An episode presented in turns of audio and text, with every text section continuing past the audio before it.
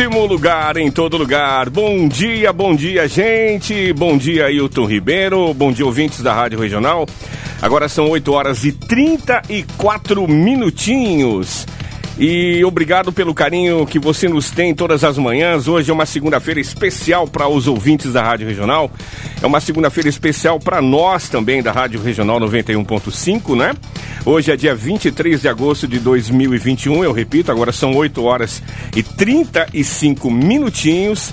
E algumas semanas atrás, é, nós entramos em contato com a assessoria do presidente Jair Bolsonaro, né? Para tentar uma agenda e uma entrevista com ele. Na última sexta-feira, nós recebemos é, com muita alegria a confirmação através do SECOM, da SECOM, melhor dizendo, da Secretaria de Comunicação da, da República, dessa entrevista e o que deixou a gente muito contente, aliás, né? Porque e honrados com essa oportunidade. Aliás, a Rádio Regional é uma emissora de rádio com mais de 40 anos, desde 1979, e é sem dúvida uma emissora muito importante para a região. Na época, né, no, no, ainda no AM 1140 kHz, a emissora já teve várias oportunidades que marcaram a região do Vale do Ribeira, noticiamos vários acontecimentos e sendo que no passado quase que foi o único canal em exclusividade, praticamente, com que trazia informação à população da, do Vale do Ribeira da região. Pois bem, agora com a migração à MFM, já com alguns meses em FM 91.5, Aliás, nós já queremos agradecer o governo federal por essa migração, que ajudou em muito a retomada da Rádio Regional, já que é uma realidade, uma grande audiência que nós temos todos os dias. E a gente vem trabalhando com uma dedicação e um comprometimento acima de tudo. Eu repito, é uma grande honra para nós esse momento. A primeira rádio da região é entrevistar um presidente da República. Mais do que isso, um presidente da República, filho da nossa terra. Nesse momento, nós estamos falando para toda a região, vendo os números aqui, inclusive a audiência histórica da Rádio Regional nesse momento e dizer, né, e dizer que nós estamos transmitindo também através do FM 91.5 desde Miracatu até Barra do Turvo, de Eldorado até Ilha Comprida e para algumas cidades de outras regiões que fazem divisa com o Vale do Ribeira. Você pode acompanhar essa entrevista no nosso site, no www.radionovaregional.com.br, no nosso aplicativo, através do site o vale do ribeira.com.br também e todos os outros canais que retransmitem a nossa programação pelo Facebook, arroba Rádio Regional Registro, inclusive com áudio e imagem do presidente presidente em nosso canal no YouTube, Rádio Regional FM 91.5, portanto, pela internet para todo o Brasil e para o mundo inteiro. Nós estamos agora ao vivo com o presidente da República, Jair Messias Bolsonaro, amigo da nossa região, viveu aqui, tem uma forte ligação com o Vale do Ribeira e pra gente é muito honroso esse momento, né? É muito gostoso fazer isso e saudar essa segunda-feira o presidente Jair Bolsonaro. Bom dia, presidente. É, bom dia, obrigado pela oportunidade. Eu acabei de sair do Vado Ribeira, fui visitar minha mãe e também alguns prefeitos da região. É, retornamos a Brasília e, como você bem disse no começo, né, eu devo muito a Eldorado Paulista, Sete Barras e Ribeira, cidades onde eu morei e fiz meus estudos, que permitiram eu prestar concurso para escolas militares e me ajudaram muito também na minha, na minha vida política. Né? E hoje em dia exerce o nosso trabalho aqui em Brasília, é, buscando atender a todos, a todas, né, 27 unidades da federação do nosso querido Brasil.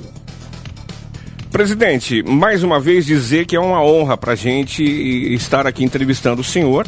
O presidente está nesse exato momento não no estúdio da Rádio Regional, está em Brasília e ele esteve, como ele mesmo disse, já esteve na região esse final de semana visitando os familiares, a, a, a mamãe e os outros, as, outras, as outras pessoas da família também, né? É, presidente, nós vamos abordar aqui alguns temas importantes para a nossa região, para o Brasil, para o mundo também. E o senhor esteve esse final de semana aqui na região, a gente não poderia deixar de fazer menção mais uma vez, não é, é público para todo mundo, né? No, no, Brasil inteiro se falou sobre isso, a gente viu vídeos na internet com o senhor também, e a gente gostaria de saber o que, que o senhor sente quando o senhor faz isso. É, é, e eu vi um vídeo do senhor dirigindo, inclusive, um trator, né? andando a cavalo, coisas simples e cotidianas para quem é da região, para quem vive na, na, na, no sítio, vive na, na zona rural aqui do Vale do Ribeira. Enfim, o senhor sabe do que, que eu estou falando, né? O senhor faz isso, quando o senhor faz isso, relembrando das origens da família, o que, que o senhor sente, presidente? Bem, nesse vídeo, na verdade, foi uma live, por volta das 10 da manhã de sábado último. Eu estive ali na, em Eldorado Paulista, né, me atravessando o rio, tem uma fazenda de nome Quinangose. E lá eu morei por três anos. Ali eu aprendi a dirigir, onde você me viu, por coincidência, né, no mesmo trator Valmet, nos anos 65, 66, eu tinha 10, 11 anos de idade, aprendi a dirigir nesse trator e mostrei a casa onde nós moramos por três anos. É a mesma casa, é bastante simples, né, com dois quartos, um quarto da minha mãe, meu pai, e o outro quarto para seis filhos em, em três beliches. É, então, vendo isso naquela, naquela aquela fazenda. Lógico que a gente relembra o tempo de garoto. A gente andava de cavalo com uma corda amarrada no, no beiço do animal e um saco de estopa como, é, como pelego, né? que se fazia na região também. Eu, eu, tirava meu sustento dali. Eu tinha vergonha de pedir dinheiro ao meu pai. Meu pai era pobre, quase impossível pedir dinheiro para ele. Aí eu explorava o maracujá da região, palmito, e a atividade mais redosa nossa era um peixe parecido com o cascudo, né, chamado de aniá. Então a gente recordava. É, um estudo que tínhamos lá era de qualidade, o período que nós vivíamos era o período militar, e a educação é levado muito a sério. Tanto é que deu condições para várias pessoas ali da, da minha, minha cidade, Eldorado, a se aventurar é, mundo afora. Ali nós temos, só da minha cidade pequena, deve ter hoje 5 mil habitantes, espaço de tempo, tivemos 20 militares, 20 que foram para a carreira militar. A grande maioria para a Escola de Especialistas de Aeronáutica, um para a Academia da Força Aérea e eu para a Academia Militar das Aviões Então, uma cidade pequena, mas que realmente dava oportunidade para todo mundo. E é a educação, é o conhecimento que liberta as pessoas. Ficou muito feliz, então, na, na visita a Eldorado nesse final de semana. O mais importante foi minha mãe, né? 94 anos, está é, tá com a saúde bastante é, debilitada, está com Alzheimer, tá aí é a vida, né? E eu queria é, ver a minha mãe, já tinha quase um ano que não visitava Eldorado Paulista, fiquei muito feliz e eu espero voltar mais vezes para vê-la é, com a saúde, mesmo um pouco complicada, né? Mas com saúde ainda que Deus está dando para ela. Maravilha, presidente. Presidente, vamos para as perguntas então. Eu acho que, eu imagino, né, que o senhor tinha um planejamento para 2020 e 2021 é, bem diferente do que nós estamos vivendo e do que nós vivemos no ano de 2020, muito difícil em virtude da pandemia, né? O que, que prejudicou, presidente, o governo federal? O que, que prejudicou os planejamentos, os projetos que o senhor tinha ou que o senhor tem? E como é que fica o desenho da economia no governo Bolsonaro com essa pandemia, quase pós-pandemia? É, nós fizemos uma campanha é, bastante simples. É, os últimos meses não fiz campanha, porque levei uma facada. E disputei a eleição é, no leito do hospital. Mas a, tivemos também uma pré-campanha, onde eu comecei essa pré-campanha no final de 2014. E andei, né, por quase três anos, sozinho pelo Brasil todo e resolvi levar a verdade para a população. Não adianta eu chegar no Vado Ribeira e falar que vou transformar isso aí num, num oásis, né? numa ilha de, de, de prosperidade. Chegava na região, eu estudava o potencial da mesma e dizia como a gente poderia é, mudar aquilo. Bem, começamos em 2019, é, peguei um Brasil arrebentado, né, ética, moral, economicamente, e fomos aos poucos é, melhorando. É, terminamos 2020, 2019 com o país indo bem, recuperando a economia, e daí entramos 2020, lamentavelmente, com a questão da pandemia. A pandemia que pegou o mundo todo de surpresa. E daí tudo mudou. Né? É, com a política de fique em casa, a economia a gente vê depois, com muitos governadores é, decretando lockdown, toque de recolher, confinamento é, vimos que ia ter uma perda enorme dos empregos formais, com carteira assinada. Então investimos bastante para combater isso, com dois programas, né? O tal do BEM, e outro chamado Pronamp, conseguimos então evitar é, demissões formais com carteira assinada. Tanto é verdade que, segundo o CAGED, nós terminamos 2020 com mais gente empregada do que o fim de 2000, ou melhor, é, o fim de 2019. Agora, a questão do emprego informal foi um grande baque. Então, com essa política de governadores, né, de obrigar o povo a ficar em casa, os informais, que eram aproximadamente 40 milhões de pessoas no Brasil, é, perderam praticamente toda a sua, a sua renda.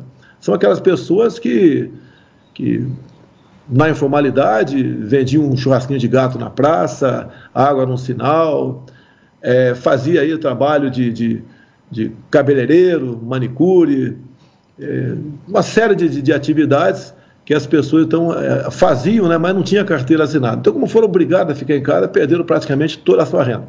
Nós lançamos o programa do auxílio emergencial, só em 2020 né, nós gastamos 320 bilhões de reais é, com auxílio emergencial. É uma cifra bastante grande, né?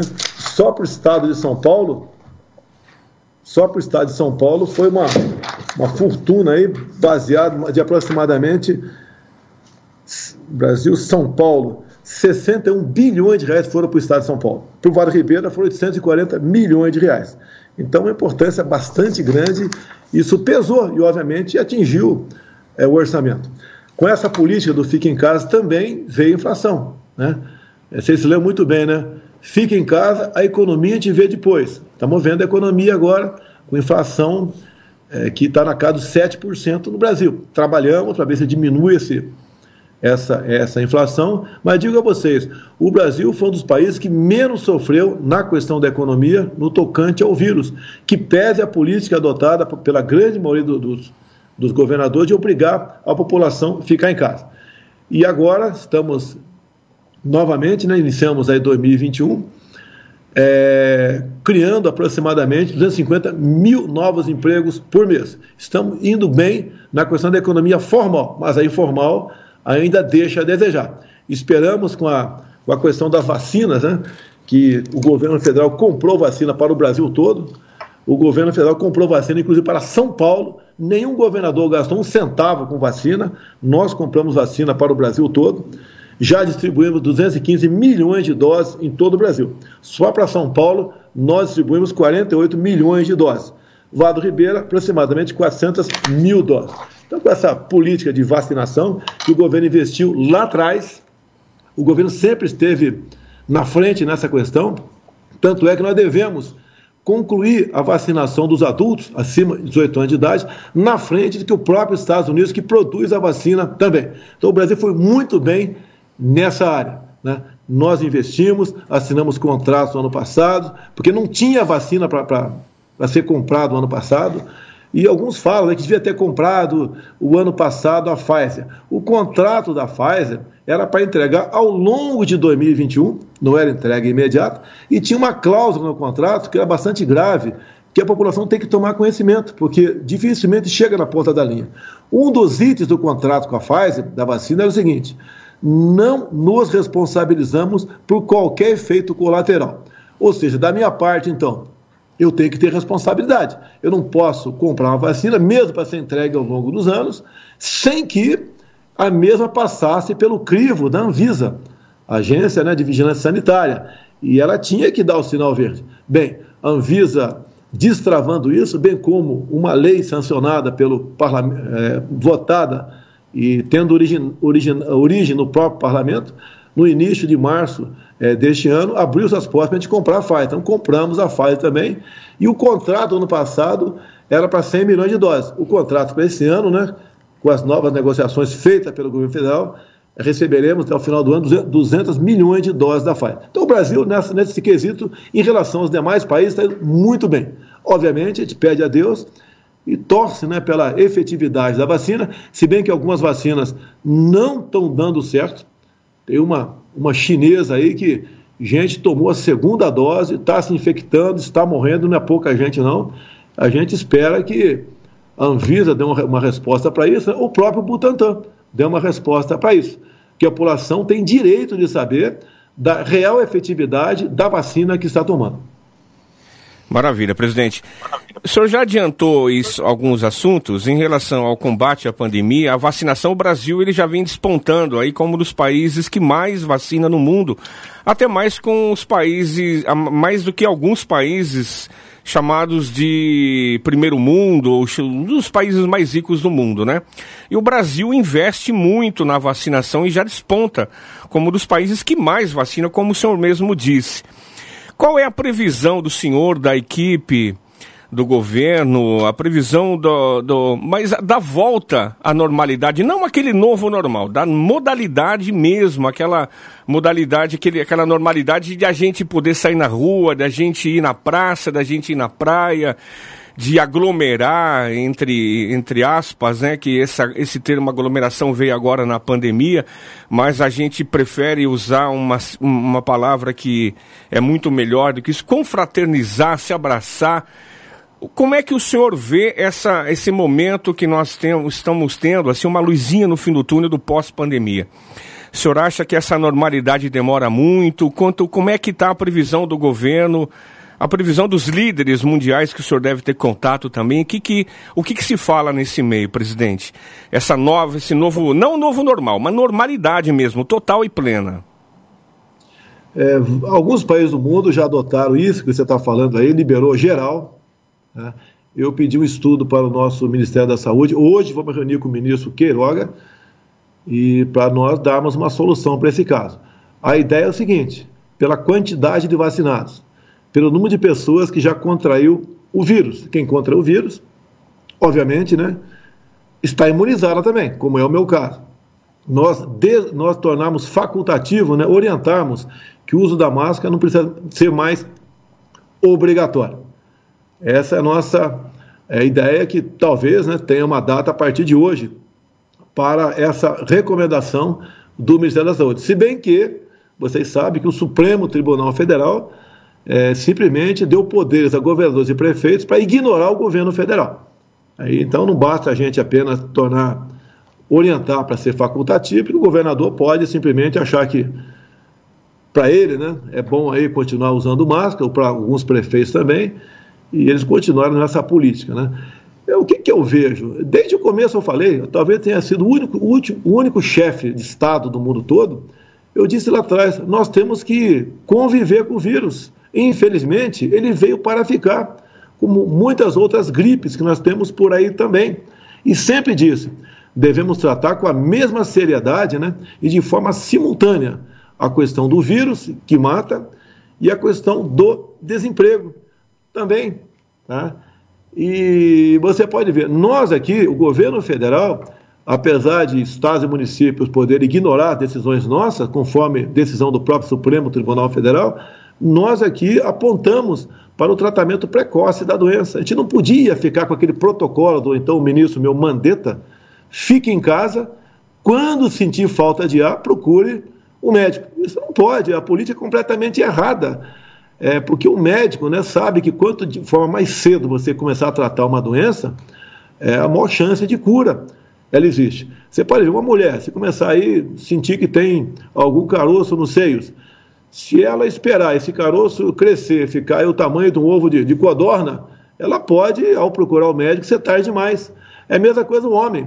Se ele começa a ter problema para urinar, esperar quase que ficar impossibilidade de urinar, e daí procurar o médico, ele pode estar com câncer bastante avançado na próstata, e daí não tem mais jeito. É, lamentavelmente, não tem mais cura para isso aí. E a questão do vírus é a mesma coisa. Alguns falam, ah, não tem comprovação científica para isso ou para aquilo. Respondo, meus amigos, a vacina também é experimental. Está usando de forma emergencial. Não tem uma comprovação científica 100% dizendo, ou 99%, que quase nada é 100% nessa vida aqui, apontando que ela dá resultado. Ainda hoje em dia, no Brasil, é quase crime você falar isso aí. É, existe estudo lá fora sobre efeitos colaterais. Eu não quero falar aqui porque eu não quero trazer uma discussão é, novamente para dentro do Brasil. Mas lá fora, alguns países estudam a questão do efeito colateral. Tem muita interrogação nisso ainda. Agora, os, alguns especialistas brasileiros, né, é, alguns figurões da imprensa, né, Alguns políticos, como temos alguns senadores, eles já sabem o que não dá certo. Né? Agora, o que dá certo, eles não sabem. E o tratamento off-label, que a gente costuma falar, que é o fora da bula, né? muitas vezes é aquele que a vovó dá para o netinho em casa para baixar a temperatura do moleque ou para curar uma dor de barriga, isso passou a ser proibido discutir aqui no Brasil. Páginas na internet são derrubadas. Se você fala em tratamento é, imediato, tratamento precoce, ou agora, se você fala, por exemplo, que você gostaria de ter o voto impresso e não apenas uma eleições informatizada, você tem tua página derrubada, você tem tua página desmonetizada. É o Brasil cada vez mais avançando por parte de, um, de poucas pessoas, de um poder, rumo à censura, é, rumo a aquilo que nós não queremos, né? O cerceamento da nossa liberdade de expressão. E terminaria essa questão do tratamento inicial. Pela primeira vez na vida, eu fiquei sabendo, né, vi aqui no Brasil que, no caso de uma doença como a Covid-19, né, a pessoa tem que sentir falta de ar, tem que estar internada no hospital para se começar o tratamento e não começá-lo imediatamente. Digo a vocês, tive o vírus, tomei aí o, o remédio para malária, no dia seguinte estava bom. É isso aí. Presidente, nós temos aqui na, no meio dessa pandemia, para frente, da metade para frente, a gente viu uma alta nos preços é, de alguns produtos. E alguns até são, digamos que são abusivos, né? No, causa, na, no caso, o, o gás de cozinha, é, carne, leite. É, existe alguma ação combustível, né? Ontem nós vimos, eu vi uma notícia, inclusive, dizendo que já tem uma cidade no Brasil vendendo gasolina a sete reais. É, existe uma ação do governo para melhorar o acesso da população para esses, esses itens, prefeito, o, presidente?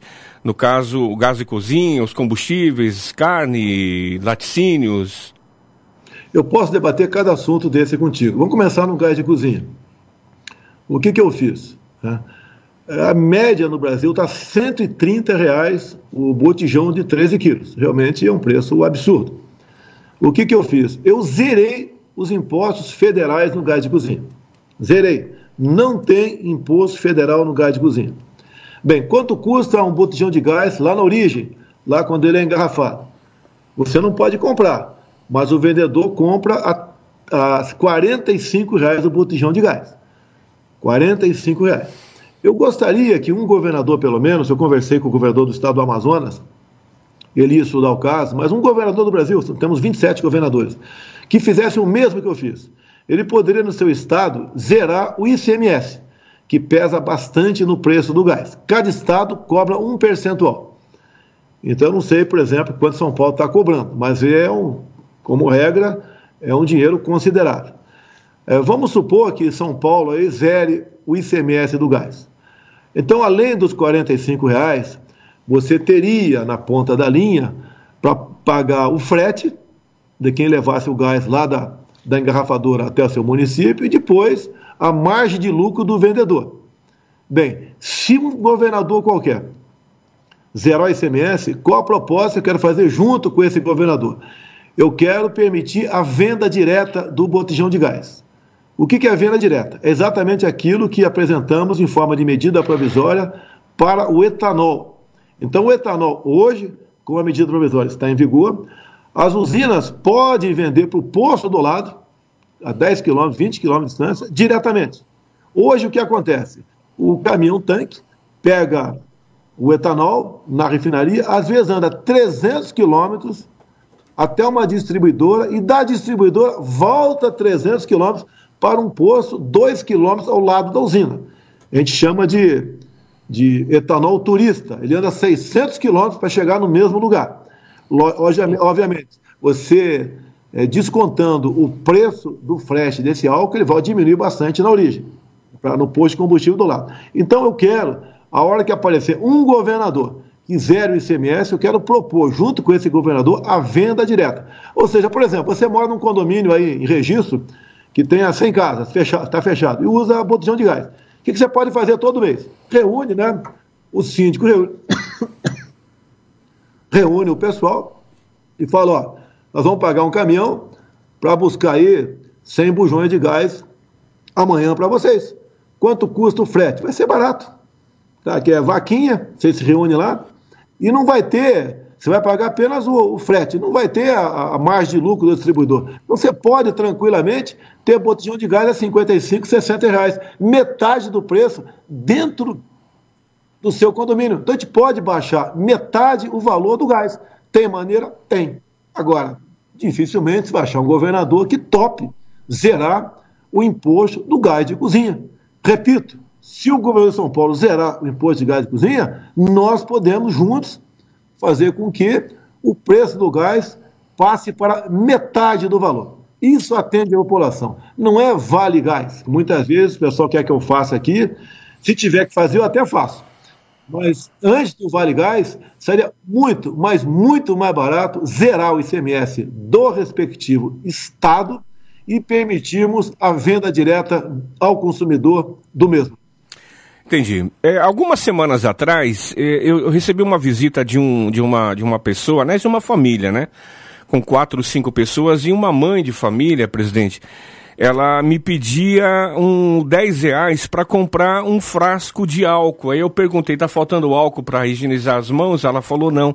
Eu vou fazer aquela verdadeira mágica que uma mãe de família, um pai de família precisa fazer. Eu sou moradora do bairro Vila São Francisco, aqui na, na cidade de registro e eu não tenho gás de cozinha e meus filhos estão com fome e eu preciso. Juntou uma latinha, pegou uma latinha, colocou quatro preguinhos embaixo. Quem é da construção civil sabe que é isso. E colocou o álcool e botou fogo no álcool para fazer a comida para os filhos. Isso eu vi aqui de perto. Então eu imagino que, não só aqui no Vale Ribeira, mas em muitas cidades do Brasil, acontece Sim. esse tipo de dificuldade no meio das famílias. Mas vamos lá.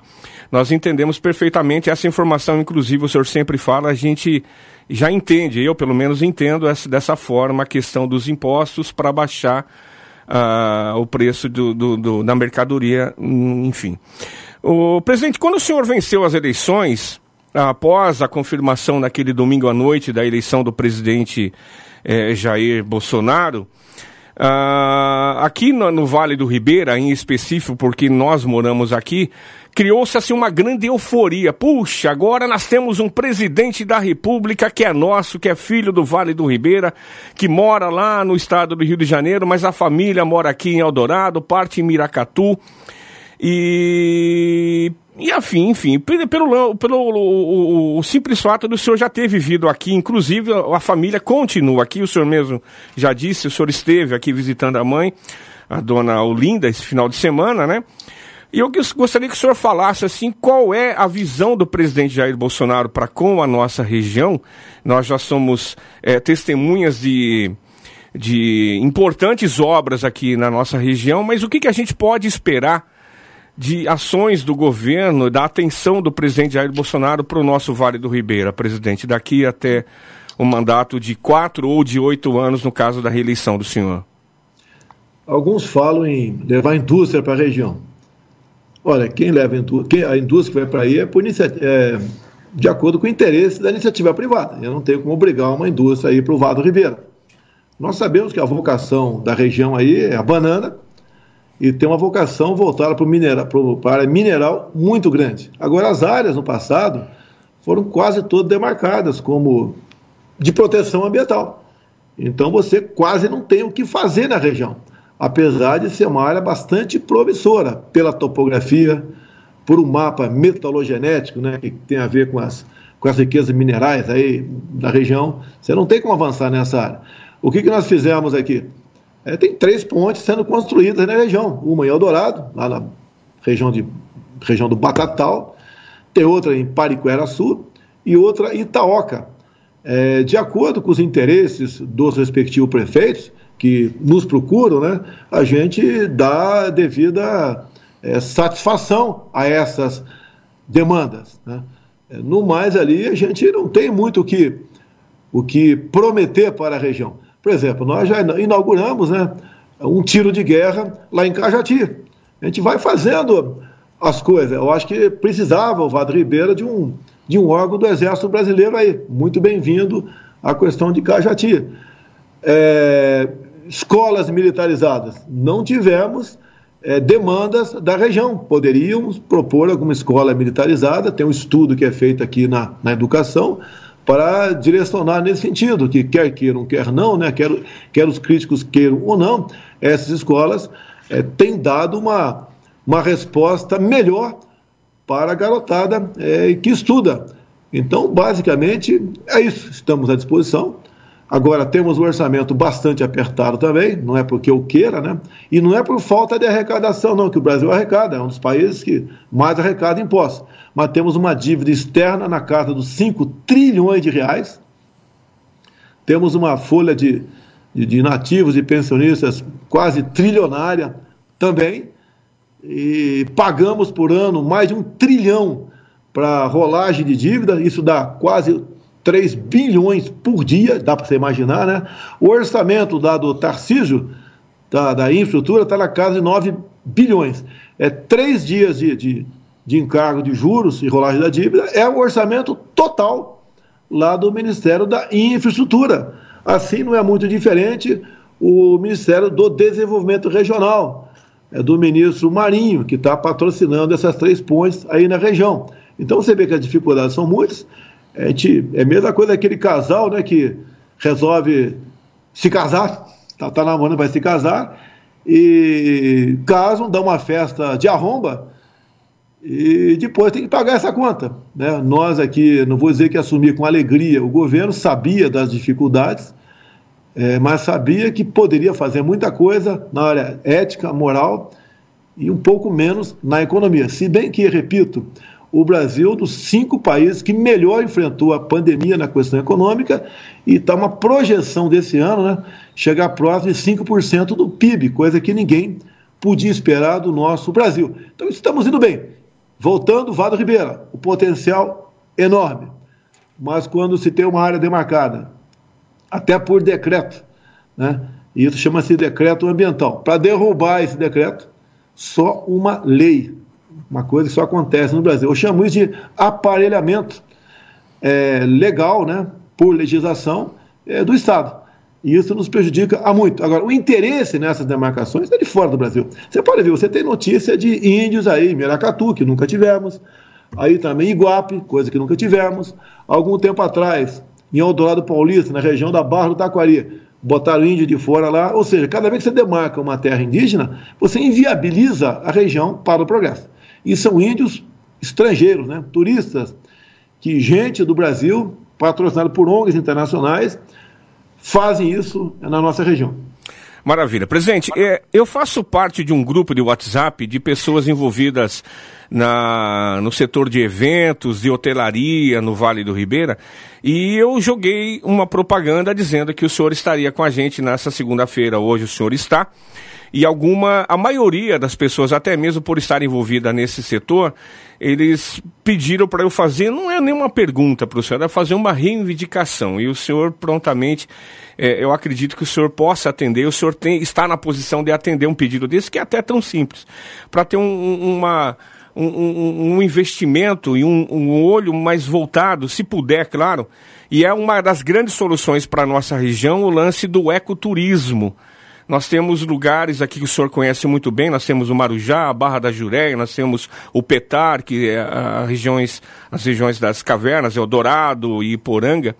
E para o senhor ajudar um pouco esse setor que, embora seja muito rico, passa por muitas dificuldades. Se você quiser comentar alguma coisa sobre isso, o senhor fica à vontade. Mas foi uma reivindicação que o pessoal me cobrou e me cobrou, e agora de manhã, quando eu estava vindo para a rádio, me cobraram de novo. Falou: olha, pede para o presidente ajudar o ecoturismo no Vale do Ribeira, que eu acho que seria a grande solução econômica para a nossa região. Eu tive, não nessa, né? Numa penúltima viagem no Vado Ribeira e fui novamente à Gruta da Tapagem, mais conhecida como Caverna do Diabo. A burocracia é tanto para entrar lá que as poucas pessoas que eu vi na região falaram não volto mais aqui. Então, as imposições, as ingerências, a burocracia, um certo exagero na questão ambiental afugenta o turista. Não basta o turista, aí o turista quer ser bem tratado, quer ser bem recebido. E ele é o nosso patrão nesse momento. Quando você fala em petar, acredito que nada pode ser feito na região. Você não pode entrar lá, não pode. Tudo, tudo é, tudo é proibido. Então, enquanto não mudarmos essa mentalidade é, junto ali ao IBAMA, em CMBio, você não tem como dar muita esperança para que o turismo se desenvolva na região. Por outro lado, há poucas semanas, teve uns, uns funcionários nossos, juntamente com o ministro do Turismo, né, o nosso Gilson Machado, conversando sobre isso é, para vocês na região. Tá? Ele apresentou, inaugurou algumas obras por aí, tá certo? É, é, voltada para o turismo, né? Mas ele deixou recursos também para Carané, Itaoca, Juquiá, Miracatu, tá? É, que ele trouxe no tocante ao turismo para essa região. Agora, o pessoal de bares restaurantes, ele sabe que o nosso programa, né, o BEM e o PRONAMP, é, deixou-os respirando na UTI por ocasião da pandemia, porque a taxa de ocupação de hotéis foi lá para baixo, quase zero. O Paulo Somosse, se não me engano, esse é o nome dele, que é o presidente do sindicato de, de bares e restaurantes, esteve comigo, esteve comigo na, na Fazenda o ano passado, no Ministério da Economia, e quando nós tratamos e realmente botamos em prática esse programa. Olha, a região é maravilhosa. Eu conheço a região, conheço a Serra do Cavalo Magro, conheço aí a, a usina, o Petar, esse Rio Ribeira de Guape. Olha o que eu estou fazendo aqui. Eu espero ter uma resposta positiva do senhor comandante da Marinha. O que, que eu pedi para o comandante da Marinha? Se é possível, a gente não temos mais é, habilitação para jet ski é, da forma que é feita atualmente. O que, que eu pedi para ele? Se for possível, a habilitação de jet ski é você tê-la apresentando apenas a carteira de habilitação de carro normal e um termo de responsabilidade. Você pega esse Rio Ribeira de Guape, né, que mora, morre lá em Ribeira, foz dele. Você pega Registro, Sete Barras, Eldorado, com toda certeza, até Iporanga. Né? Vai ser difícil chegar até Ribeira, mas, em especial quando o rio está baixo, é uma maravilha é, sem tamanho. Você pode abrir é, pontos de turistas náuticos, né, de jet ski, nessas cidades todas, onde o turista chega com a tua família, aluga dois, três jet ski e vai ficar passeando pelo rio. Eu já fiz uma vez, né, de Eldorado, foi lá uns 20 quilômetros rio acima, com jet ski meu, estava com um sargento do exército, nome Mozart, tá, que trabalha comigo até hoje, e viemos aí jogando a varinha dentro d'água, pescando um roubalinho. Então é uma coisa maravilhosa, fantástica, um rio limpo, na época de que tá, que não, não tem chuva, é uma coisa maravilhosa, fantástica. Esse é o turismo, né? É, que pode ser feito aí. Estamos tentando com a, a questão da habilitação é, do jet ski. Maravilha. Quero mandar um abraço para o Mozart Aragão também, que esteve com a gente aqui, um camarada sensacional. Muito bem lembrado. É, presidente, é, mais um assunto muito comentado aqui na nossa região também, assim como foi a eleição do senhor, é, nós temos a questão da indicação de mais um mais um rapaz, um, um, jovem rapaz que é pastor também, inclusive da Igreja Presbiteriana, muito conhecido aqui na nossa região, principalmente no meio evangélico, que é o doutor André Mendonça. É, e nós temos uma indicação dele para cargo de ministro do STF. O doutor André, ele é muito conhecido, é muito querido aqui na região, inclusive. E qual que é a expectativa do senhor em relação à indicação do doutor, do, do doutor André Mendonça, ministro do STF? É, o André Mendonça é de Miracatu, sua família toda é daí, né? É uma pessoa fantástica. E eu confesso que depois que, na, na, por, por, ocasião da indicação dele, no último dia, quando até meu irmão Renato ligou para mim, eu fiquei sabendo que ele era de Miracatu, eu não sabia. Então nós o efetivamos no Ministério da, da Advocacia Geral da União depois ele foi para o Ministério da Justiça, e quando decidi indicá-lo, eu não, eu não indico ninguém para o Supremo, eu indico para o Senado. Tá? Indiquei para o Senado para ser sabatinado, e daí seguir destino para o Supremo Tribunal Federal. No tocante ao conhecimento é, da questão jurídica do André, é, ninguém contesta. É uma pessoa que tem uma bagagem cultural enorme. Agora, ali passa por um crivo, né, por um julgamento muito mais político do que técnico. Então, esse problema é, é comum ali no Senado Federal. A gente espera que ele seja sabatinado nos próximos dias, que sempre tem uma oposição, não interessa quem indique é, o candidato né, para o Senado, e ele vai bem representar todos nós. Né? Ele é evangélico, sim. É um compromisso meu, né? indicar um terrivelmente evangélico. Mas também tem uma bagagem cultural enorme. E só para os evangélicos aí, né? O, compromisso que eu pedi que ele assumisse comigo, e não precisava ter feito esse compromisso, ele falou sim, eu quero que toda a primeira sessão de cada semana, lá no Supremo Tribunal Federal, caso ele, ele seja aprovado pelo Senado, ele comece essa sessão com uma oração. Que acredito que Deus sempre é bem-vindo em qualquer lugar. E o Supremo Tribunal Federal, com toda certeza, Deus vai fazer realmente muito bem aquela corte. Amém. Presidente, eu me sinto muito à vontade aqui de perguntar isso para o senhor, é, até mesmo porque a gente vive uma democracia, a gente espera que seja uma democracia realmente. É, e assim, circula na mídia, circula nas redes sociais principalmente, é, esse ato é, em, em, em, protesto a algum, algumas ações do STF. E, em especial, no dia 7 de setembro, nós teremos, pelo menos a, a, a, população vem falando isso, vem falando sobre esse tema. No dia 7 de setembro, nós teremos uma provável mobilização, um ato contra algumas ações do STF.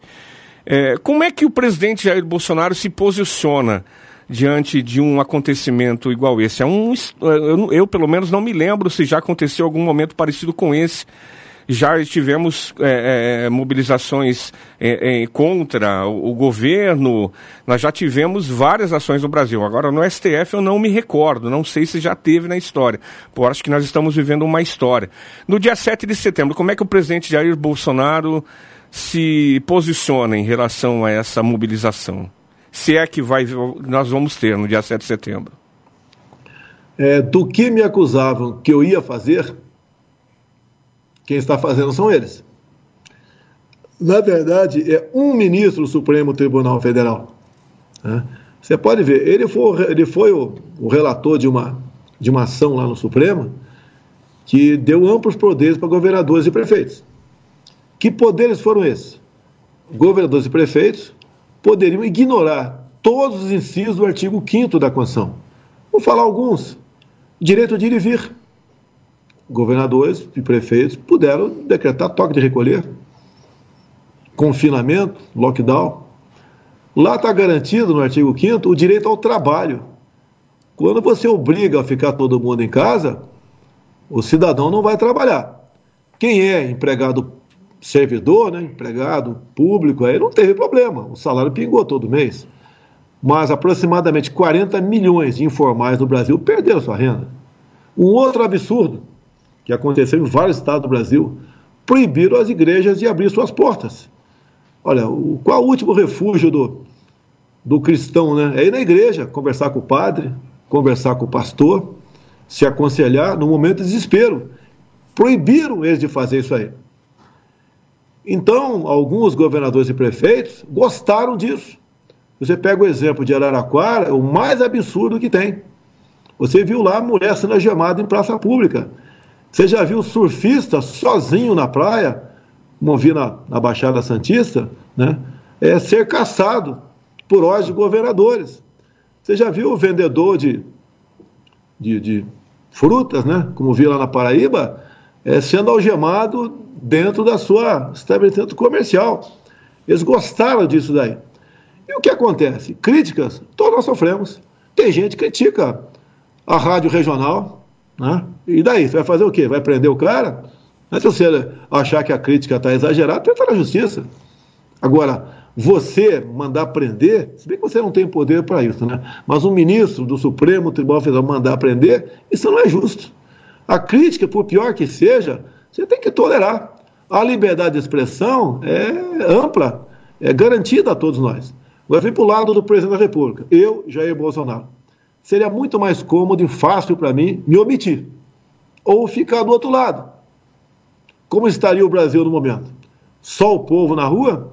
Será que continuaria indo com essas prisões que decretaram há poucas semanas, com desmonetização é, de, de, páginas na internet, E a desmonetização foi por parte do, do corregedor do Tribunal Superior Eleitoral. Ora, se eles têm esse poder, o Tribunal Regional Eleitoral também tem. Ver a época de caça às bruxas? Não vale mais a liberdade de expressão? Você pode ver, um parlamentar, é um deputado federal, está lá no artigo 53 da Constituição, que ele é inviolável, civil e, e, penalmente, né, por qualquer palavra, opinião e voto. Você não pode prender um deputado federal. E foi preso há pouco tempo um deputado federal e continua preso até hoje em prisão domiciliar. A mesma coisa um jornalista, né? ele é jornalista e é blogueiro, também continua em prisão disciplinar até hoje. Temos agora um presidente de partido. A gente não pode aceitar passivamente isso, dizendo, ah, não é comigo. Vai bater na tua porta. E fala uma coisa, já que você me deu liberdade aí. Se o presidente da República fosse o Haddad, ele teria feito o que o presidente da Argentina fez lá no seu país, fechou tudo. E está lá o povo, agora já começa a fugir para o Brasil. Tem médicos argentinos que estão se inscrevendo por revalida aqui no Brasil. E já sabem que não vão poder continuar vivendo em paz na Argentina, assim como acabaram com a Venezuela lá atrás. Então, o que, que eu, eu presidente da República, estou fazendo? Eu estou sendo convidado para esse movimento. E já falei que no próximo dia 7, né, pretendo estar aqui em Brasília por volta das 10 da manhã e por volta das 15h30 lá na Paulista. E o povo tem direito a se manifestar. Você pode fazer isso de acordo com o artigo 5 da nossa Constituição. O que não pode é o anonimato. O que não pode é o quebra-quebra, é violência, é depredar agências bancárias, como o outro lado, o antifas, né? a esquerda sempre faz. É afrontar os policiais, partir para a briga. Nós não fazemos isso. Nós somos do bem, somos pacíficos. E que, que, o que, que eles querem, pelo que eu estou sentindo? Esse pessoal que dia 7 vai estar nas ruas, já que eu fui convidado, pretendo, sim, repito, estar aqui na Esplanada dos Ministérios, 10 da manhã, e por volta das 15h30 na Paulista. Eu quero que seja mostrada uma fotografia para o Brasil, para o mundo, que o povo está apontando para uma direção. O que, que o povo quer? Liberdade de expressão. O que, que o povo quer? O que, que é a alma da democracia? É o voto. O povo quer que você, ao votar, né, você tenha certeza que o teu voto vai para o João ou vai para a Maria. Não quer que, num quartinho secreto, meia dúzia de pessoas conte os seus votos. E você pode ver, eu fiz duas lives. Na primeira, fui muito criticado pelo TSE, que me respondeu, inclusive, online. Na segunda, fica claro que nós pegamos documentos do próprio TSE, onde deixei claro as provas que um grupo de hackers esteve por oito meses dentro do Tribunal Superior Eleitoral. E daí veio a dúvida, né? Será que eles mexeram nos, nos números das eleições de 2018? O que, que o TSE respondeu e assinou embaixo? Assinou. Olha, os logs foram apagados. O que, que é log? É impressão digital. É a mesma coisa, tem um crime dentro de, um, de uma casa aí de registro, e quando vai a polícia para dentro da casa, né, pra, já que o criminoso fugiu, e quando vê os copos lá, o, o dono da casa passou o pano nos copos, passou um pano na, na tampa da maçaneta da porta, é, ele pegou e gotas de sangue lá, ele lavou. Ué, mas como é que se fez isso aí? Isso chama-se obstrução da justiça. Isso chama-se uma maneira de ocultar as marcas dos crimes cometidos naquela casa. Procura dar uma maneira para tornar aí impossível né, você chegar nos criminosos. Agora, o próprio TSE, em documentos deles, como mostrei na segunda live, eles apagaram os logs, apagaram as impressões digitais. Então, o que nós queremos aqui? Queremos que tenha eleições no ano que vem, sim. Eleições limpas e democráticas. Isso é pedir muito? Isso não é uma maneira de dar uma satisfação para a população que cada vez mais é, nós queremos é transparência por ocasião das eleições e não justifica os argumentos né, por parte que vem lá do presidente do TSE e do seu corregedor, punindo quem fale voto impresso, desmonetizando parte dessas pessoas. Agora, realmente a gente espera que tenhamos eleições limpas e democráticas e com contagem pública de votos o ano que vem. Não podemos conviver com essa, com essa suspeição. É isso que o povo quer. É isso, é por isso que eu estou lá do povo brasileiro. Repito, é muito mais fácil para mim a omissão, né? Ou ficar do lado dessas outras pessoas, dessas outras poucas pessoas aqui em Brasília. Maravilha, presidente. É, eu acredito que o senhor tem uma agenda para cumprir, muito importante, como o senhor exerce essa, essa, esse título de, de presidente da República. O senhor tem uma agenda e essa agenda ela, ela, ela não, não espera, né? E eu gostaria de agradecer o senhor mais uma vez por essa oportunidade que o senhor nos dá nessa segunda-feira. Gostaria de dar um testemunho aqui meu, da gente aqui da Rádio Regional, que nós ficamos por vários, um período muito grande com documentação da rádio, até mesmo engavetada em relação à migração à MFM. Isso veio para a gente no momento, no ano passado, que através do governo do senhor parece que o negócio andou, foi andou assim, o que estava travado andou, o que estava engavetado andou. Então nós gostaríamos de agradecer ao Ministério das Comunicações, agradecer ao senhor, agradecer toda a equipe, desde o menor até o grande, e, enfim. É, agradecer por esse momento que nós vivemos aqui na Rádio Regional, que é um momento tão importante de uma emissora de 1979 e que praticamente nos últimos anos meio que quase morreu. E ela voltou a reviver e voltou ao seu local de destaque na região. Hoje nós temos uma audiência enorme e eu gostaria de agradecer ao Ministério das Comunicações, à Anatel principalmente também, ao senhor, ao presidente da República. Muito obrigado por essa oportunidade que a, a lei nos dá e o senhor, é, é, o governo, ele, ele, ele faz a valer a lei. Então nós agradecemos mais uma vez essa oportunidade, não poderia deixar passar em branco essa oportunidade. Agradecer em nome de todos os ouvintes da Rádio Regional, da equipe, da diretoria da Rádio Regional. Hoje nós estamos em FM 91.5, graças a Deus, com uma audiência muito grande. E a gente, nós gostaríamos de nos colocar também à disposição do senhor, à disposição da presidência, dos ministros, das secretarias, e em virtude de tudo que possa vir a acontecer, notícias que, que, que porventura sejam importantes serem dadas aqui para a nossa região, nós colocamos esse veículo que é o rádio à disposição do senhor, presidente. E eu acho que é isso. Muito obrigado pela, mais uma vez, pelo carinho do senhor com a nossa região. E eu gostaria que o senhor deixasse uma mensagem para o Vale do Ribeira, né? O senhor está falando para toda a região. Nós temos aqui números expressivos da audiência nesse momento através do nosso site, onde a gente consegue monitorar. E eu gostaria que o senhor falasse à população do Vale do Ribeira, saudasse a população do Vale do Ribeira, o que tiver no coração do senhor aí, e desejar ao senhor toda a sorte do mundo e que Deus conceda ao Senhor toda a sabedoria ainda maior do que o Senhor tem já, e a, a sabedoria de Salomão e a maneira de, de, de governar que o Senhor é, já tem e que o Senhor venha a ter mais ainda sabedoria da parte de Deus. Gostaria de agradecer de coração, né, presidente. É, eu peço para ele né, mais que sabedoria, é coragem também para tomar decisões, porque não é fácil. É, dizer a vocês que, em delação premiada, o senhor Antônio Palocci falou que toda a administração pública foi loteada para partidos políticos, exceto o Banco Central. Nós não fizemos isso, tivemos a coragem de indicar ministros técnicos, até eu peço, quem está nos ouvindo, né, tiver alguma dúvida sobre o nosso governo, veja o perfil dos nossos ministros e veja os perfis dos ministros que nos antecederam. Estamos há dois anos e oito meses sem uma única denúncia de corrupção. Se porventura aparecer, né, nós seremos os primeiros a facilitar a investigação e punir, né? Não, não, nós não punimos ninguém, mas para que a justiça é, cumpra o seu papel. Isso não é virtude, isso é obrigação. Então, nós não buscamos é, criar dificuldades para vender facilidade. Quando você fala isso de rádio, sempre existiram os lobbies aqui. Conosco não tem lobby para absolutamente nada. Quando você lembra lá atrás, né, era MP, depois passou a ser Lei da Liberdade Econômica. Hoje, um cidadão qualquer entra com o pedido de alvará para trabalhar na prefeitura da tua cidade.